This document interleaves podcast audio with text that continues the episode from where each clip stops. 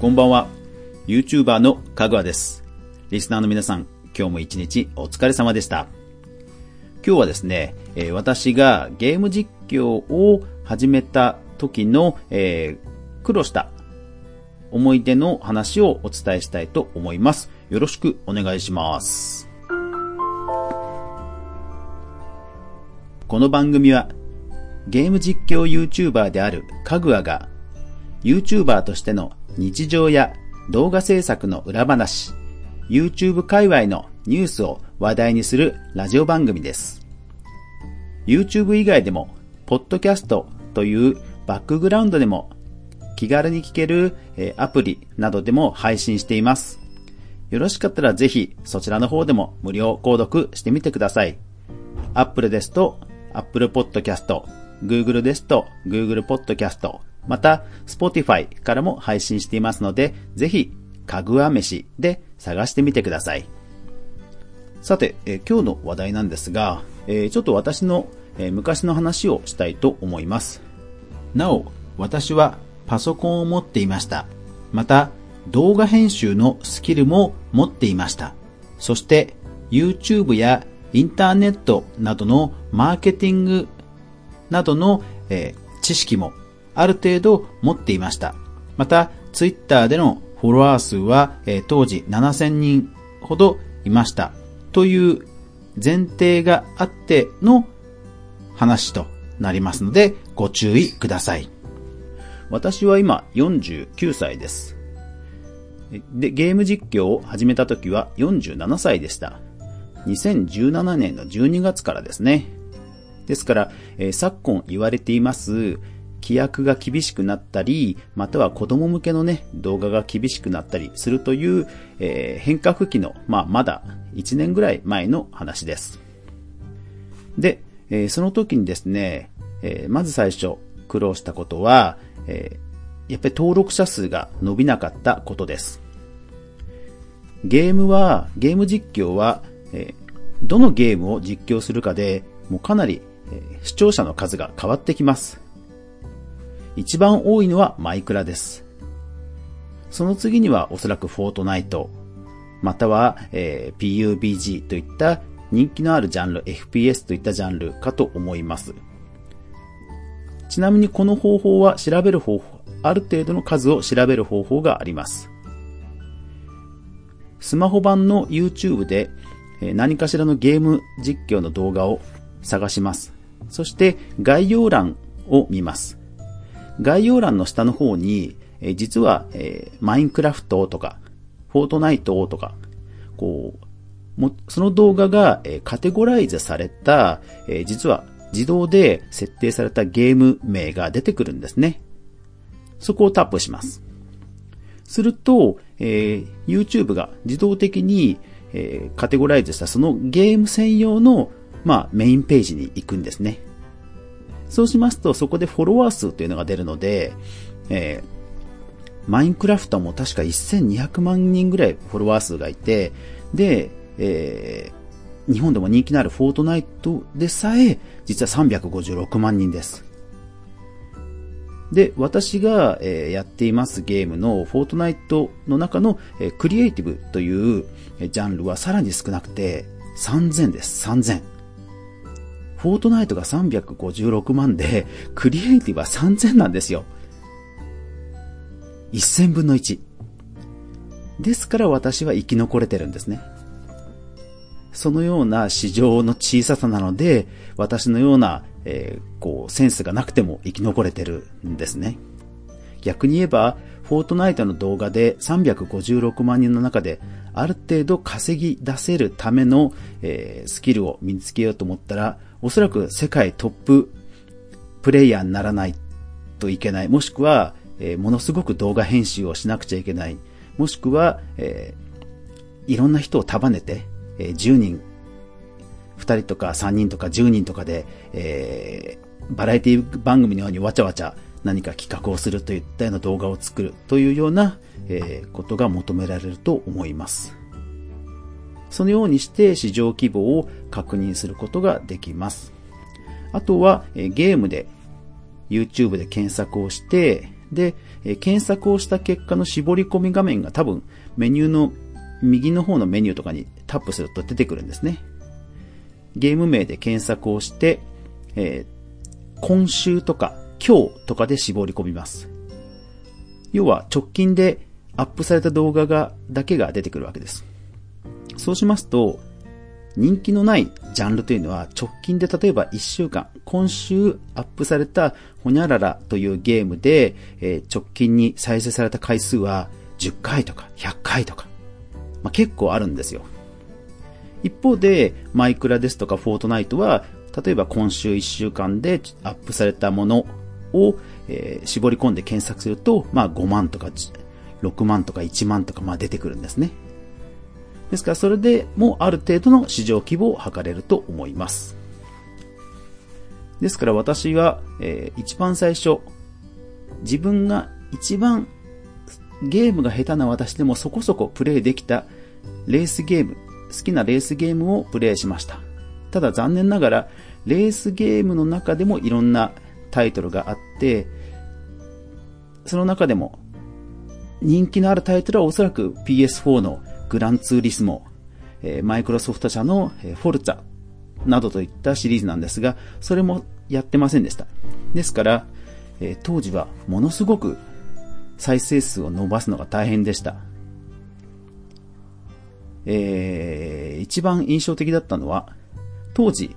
そのゲーム実況をしている人が私だけだった、世界で私だけだったことです。これはね、今でも覚えてますね。ゲームタイトルが出始めの頃にもう一方いたんですけど、その外国の方ももういつしか辞められちゃいましたね。うん。ですから私が世界中でたった一人、ま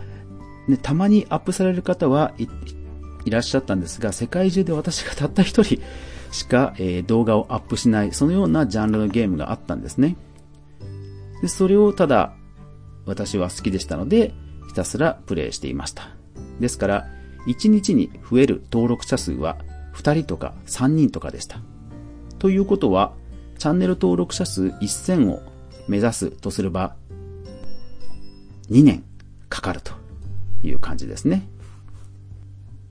ですからゲームジャンルを選ぶ、選び方で、えー、チャンネル登録者数の増え方がやはり変わるものだということを、えー、当時もう体で身に染みて、え理解することができました。一方で、当然市場が大きいゲームというのは、えライバルもたくさんいて、そしてユーザーも目が肥えています。ですから、スーパープレイをする人がやはり人気が出てきます。しかしゲームのほとんどは、えー、反射神経を要するゲームですので、40 7歳、まあ、え40、メインで続けてたから48歳になっていましたが、48歳ともなりますと、反射神経、動体視力、まあ、全てが追いつきません。集中力は何とかなるにしても、動体視力と反射神経はさすがにもう勝てません。もともとまあ、そんなにアクションゲームがうまか、うまくはなかったというのもありますが、まあ、勝てるはずはないわけですね。実際、e スポーツのプレイヤーさんでも、引退はもう20代前半とまで言われてるそうですから、やっぱり、あの、スーパープレイをするためには、もう才能が必要な世界なんだとは思います。そして私が苦労したのは、あと検証炎ですね。私は、えー、もう、えー、自分の稼ぎをある程度、つぎ込んで、ゲームに当てる時間を割り当てま、えー、作りました。そうしないと上達しないからです。しかし、えー、ゲームのやりすぎで、えー、コントローラーを持ったままという不健康な状態が長く続いた48歳でしたので 検証炎になりました。まあですからゲームを上達させたくてもできない状態もあ、時もあったんですよね。ですから本当 e スポーツというように本当スポーツだなと当時思ったものです。そういう点で肉体的な面、えー、視力の面、えー、それからゲームタイトルの面で、まあ、やっぱり色々と苦労をしました。私が今、チャンネル登録者数1万5000ほどですが、えー、その大台に乗ったのはやはりフォートナイトというゲームをメインにプレイし始めた時です。ただそれでも、えー、当然プレイはうまくありませんでしたから、えー、コメント欄で叩かれることも非常に多かったです。ただその中で、え、偶然にもクリエイティブという反射神経を要しないジャンルが実装されましたので、えー、そこを訓練していくと少しはまだマシになりました。しかしそれでも、えー、突き抜けるようなこう上昇の角度は上がりませんでした。緩やかなままでした。しかしある、えー、面白動画を作ったことをきっかけに、えー、少しずつ上昇トレンドを描けていったという形になりました。しかしそれも今では残念ながら、えー、通用しない、えー、状態となっています。それは後ほどご紹介します。ちなみに Google が Stadia というオンラインプレイのゲームのサービスを海外では開始しています。高機能な、えー、ゲーム機を持っていなくてもネットワーク越しで、えー、プレイできるというゲームだそうです。ただ、ネットワークということなので、えー、遅延が発生するとも言われており、えー、やはり通常のコンソール機にはまだ及ばないのではないかという記事も見たことがあります。また、え Stadia で、え提供される予定のゲームタイトルは現状すでに発売されているタイトルです。 Stadia オンリーで、配信されているものというのは、私が調べたところではありませんでした。ということは、もう元々 Stadia、Stadia で配信されているゲームタイトルであっても、もともとそのプレゲームを上手い人が世界中にたくさんいるということです。Google が、えー、YouTube の中でプッシュする可能性はありますが、ゲームのスーパープレイをするという意味では、スターディアという、プラットフォームを活かして何か優位に立てるかどうかは難しいところかもしれません。フォートナイトのゲーム実況をしてやはり痛感したのは、スーパープレイヤーすげえというような、えー、動画を投稿できる人だなと、まざまざと思いました。実際に、え、スーパープレイをしている動画、すげえという動画の中で、ほとんど編集をせずに、トークも片言のトークで、そして1、2分程度の動画でチャンネル登録者数を上げている方もたくさん見てきました。やはり基本はそこなんだなと、えー、改めて思いました。ですから、えー、私はそこは、まあ、目指すことはできないんですが、えー、私なりの市場、身の丈に合った市場と、え私が好きな、好きで求められているものを今後も提供していこうと思っています。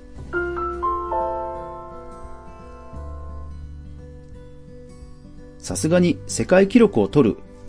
というところまで行きますと、おそらく、えー、私はちょっと難しい気がしています。まあ、そういう体力も、えー、時間もないというのが正直なところですが、えー、まあ何年かけてやるかという話にもよるのかもしれませんが、えー、私はそういうところは今、まあそういうかつての苦労もあって目指していません。先行しているゲーム実況者を参考にしたいという方がいらっしゃったら、えー、こちらのサイトをスマホで見るといいかもしれません。ユーチュラランキング、ユーチュラランキングというサイトがあります。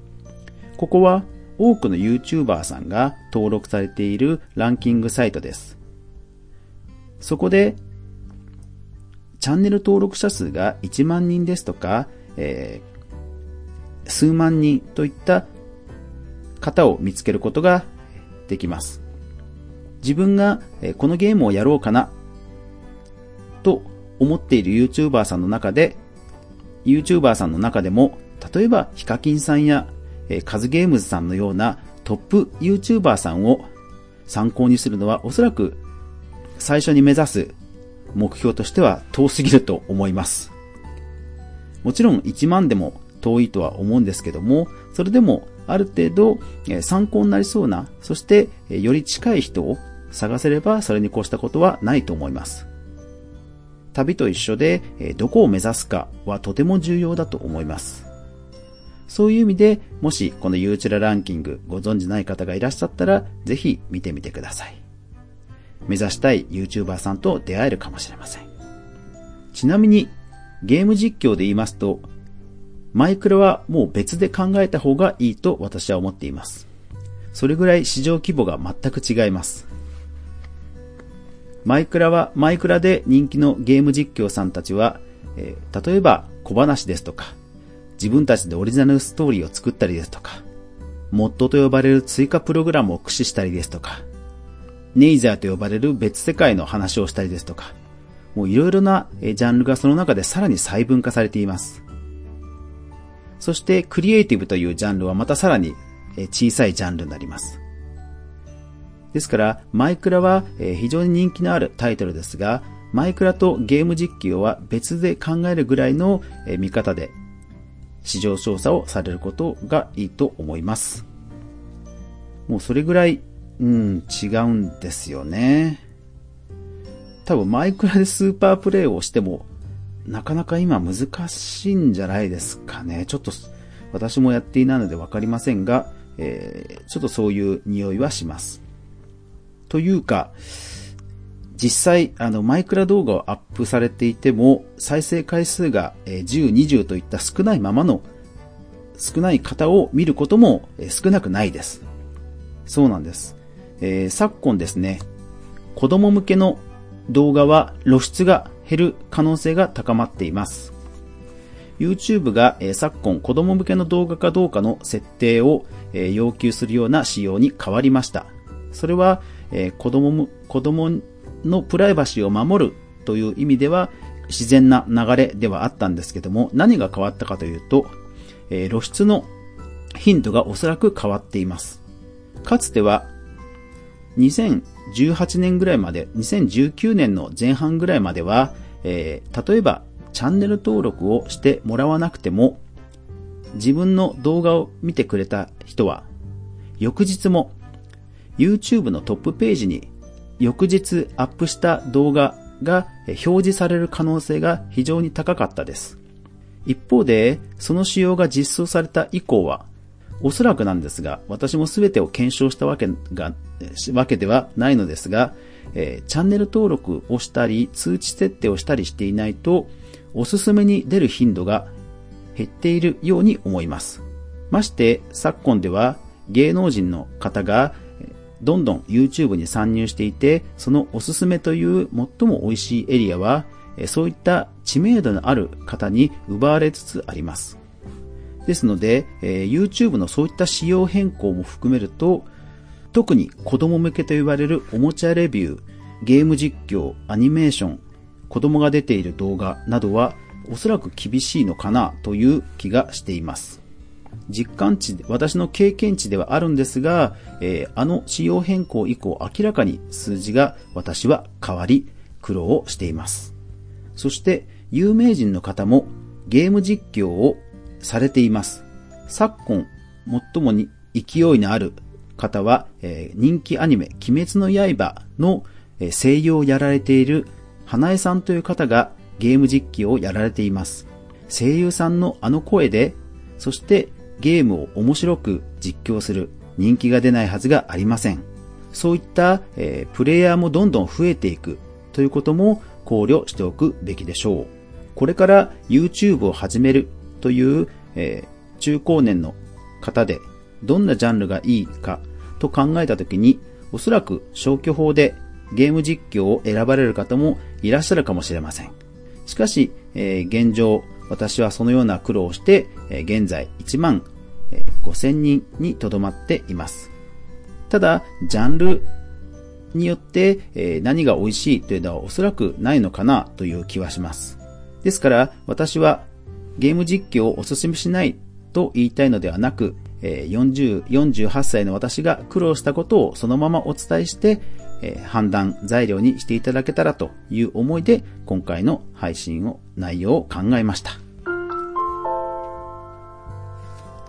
それでも私はゲーム実況を続けています。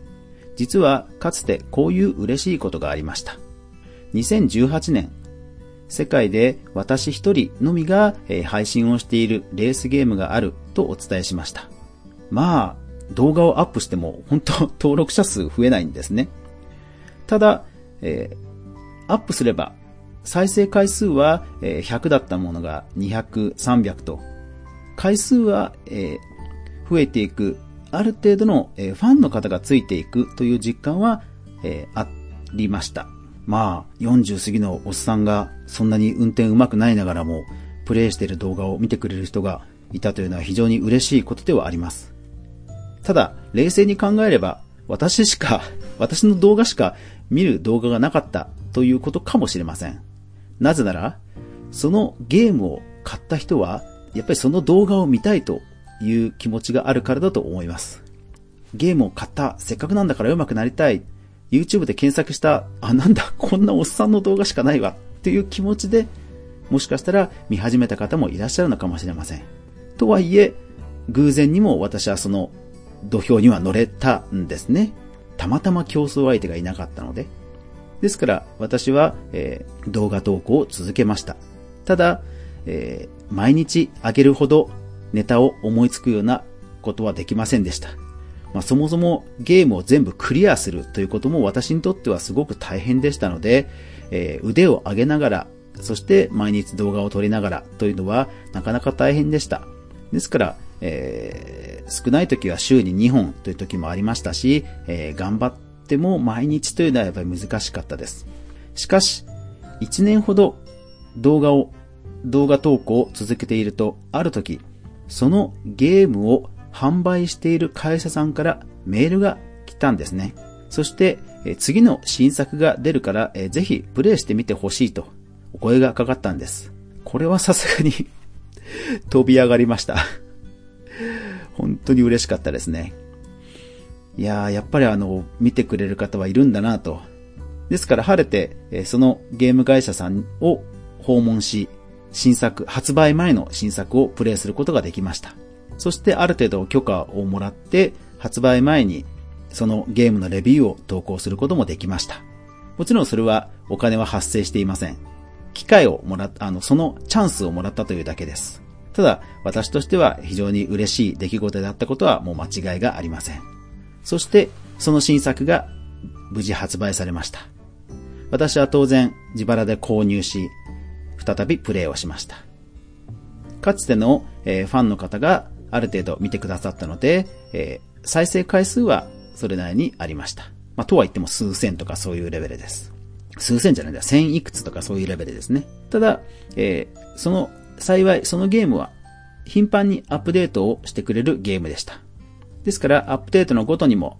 丁寧に解説をし、そして私は、えー、トークは上手くないので、え、ある程度事務的にというか、機械的にこうレビューをする、淡々と話すトークでした。ですので、えー、アンチがつくこともありませんでしたが、えー、ものすごくファンが増えるということもありませんでした。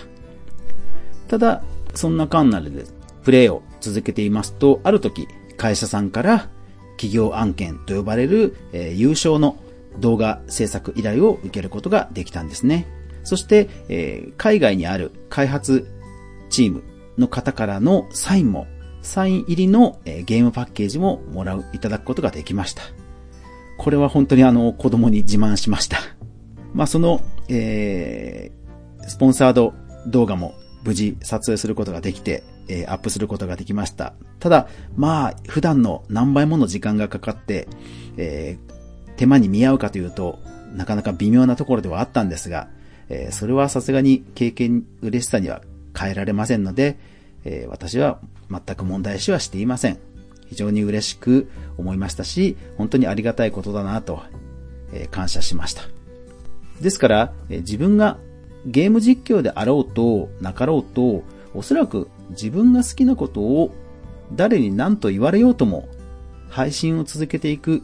というえ気持ちがあれば、おそらくどんなネタでもいいのかなという気が正直しています。そして、えー、ただ本当にあ、ただゲーム実況というジャンルは今後子供向けの動画という意味では、特に任天堂のスーパーマリオですとか、えー、本当に子供の、子供向けのゲームに関しては、規制が厳しくなる可能性もあるので、そこは懸念が、えー、懸念をしています、心配をしています。大人向けの、えー、R15 指定ですとか、そういったものはまた違うと思うんですが、えー、子供、本当に子供向けのゲームは、えー、YouTube Kids に表示されないゲームもあります。任天堂のルイージマンションでさえ YouTube Kids には表示されません。また、ヒカキンさんの動画でさえ YouTube Kids アプリでは広告が出ません。ですので、えー、子供向けの動画を作るという意味では、えー、注意は必要かもしれません。いずれにせよ、えー、好きなことをずっと続けていく機会があれば、どんな好きなことを投稿し続ける、えー、気持ちが、続くのであれば、あの、どんな動画のネタでも私はいいのかなという気はしています。えー、一人キャンプで話題になりましたヒロシさんも、えー、知名度こそ当然ありましたが、まあ続けてきた結果、えー、今非常に登録者数が多いというのはそういうことだと思うんですよね。結局、じゃあ、誰かに言われて、このジャンルがいいよって言われ、言われて始めました。で、1年やりました。でもこれだけしか増えなかったですよね。でも、責任を取るのは自分ですよね。だとすれば、自分が、1年後の自分が振り返った時に、ああ、俺こんなに動画アップしてたんだ、すげえじゃんって思えるのか、そうやって後悔するのかっていうところを、あの、判断に、判断材料にすればいいのかなと思います。あの、とにかく YouTube は今後、えー、規制が増えることは間違いない、あの、減ることはないと思うので、特にゲーム実況ではそういう動きもあって、えー、ゲームの画面というのはほとんどの画面が一緒ですから、多くの有名配信者配信者さんたちは最近顔出しをしています。えー、実写を取り入れることで、自動的な動画と思われないような工夫をされているのかと思います。また、顔出しにとどまらず、えー、どこかにゲームをプレイしに行った時の Vlog のような動画も上げることもありますし、あとはライブ配信の投げ銭で YouTube 以外で収益を上げようとされている方も増えています。実際、えー、海外の忍者さんというプレイヤーさんはもうマイクロソフトさんのライブ配信のサイトに契約を、まあ、引き抜きというか契約をされたという話もあるので、YouTube の中でどういう動画を投稿するのかということだけで考えていると難しい時代もいつか来るのかもしれません。ですから、好きなことをどう続けるのか、それが動画配信なのか、え TikTok なのかわかりませんが、そういう観点で自分の人生をある程度かけた方が後悔がなくていいのかなというふうに思うわけですね。ですから私自身も、えー、今でも迷いながら投稿をしています。そういう苦労も今となってはいい思い出です。ただ本当にもうちょっと もうちょっと露出増えないかなっていうのは正直あります。正直あります。はい。それはもう人間ですから。本当で、えーって感じなんですけど、もう逆風ばっかりでゲーム実況、まあ、うん、ゲーム実況だか私の動画だかわかんないですけど、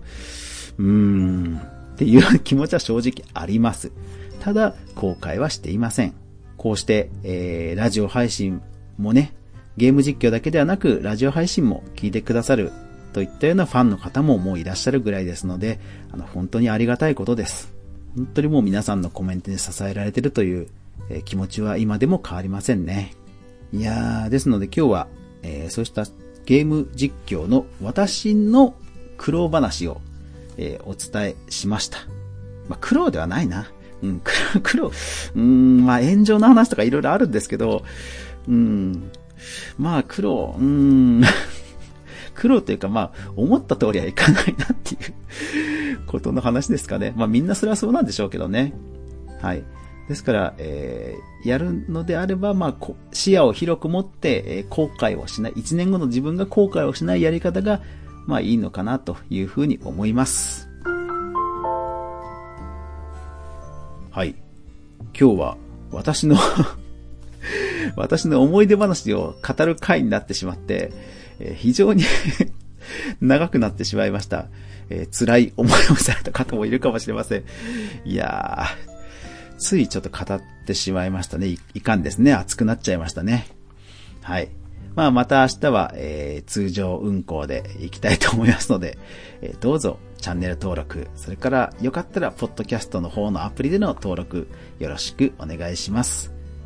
はい、全然問題ないです。止まない雨はない。本当に皆さん、えー、最後までご視聴ありがとうございました。明日が皆さんにとって良い日でありますように。おやすみなさい。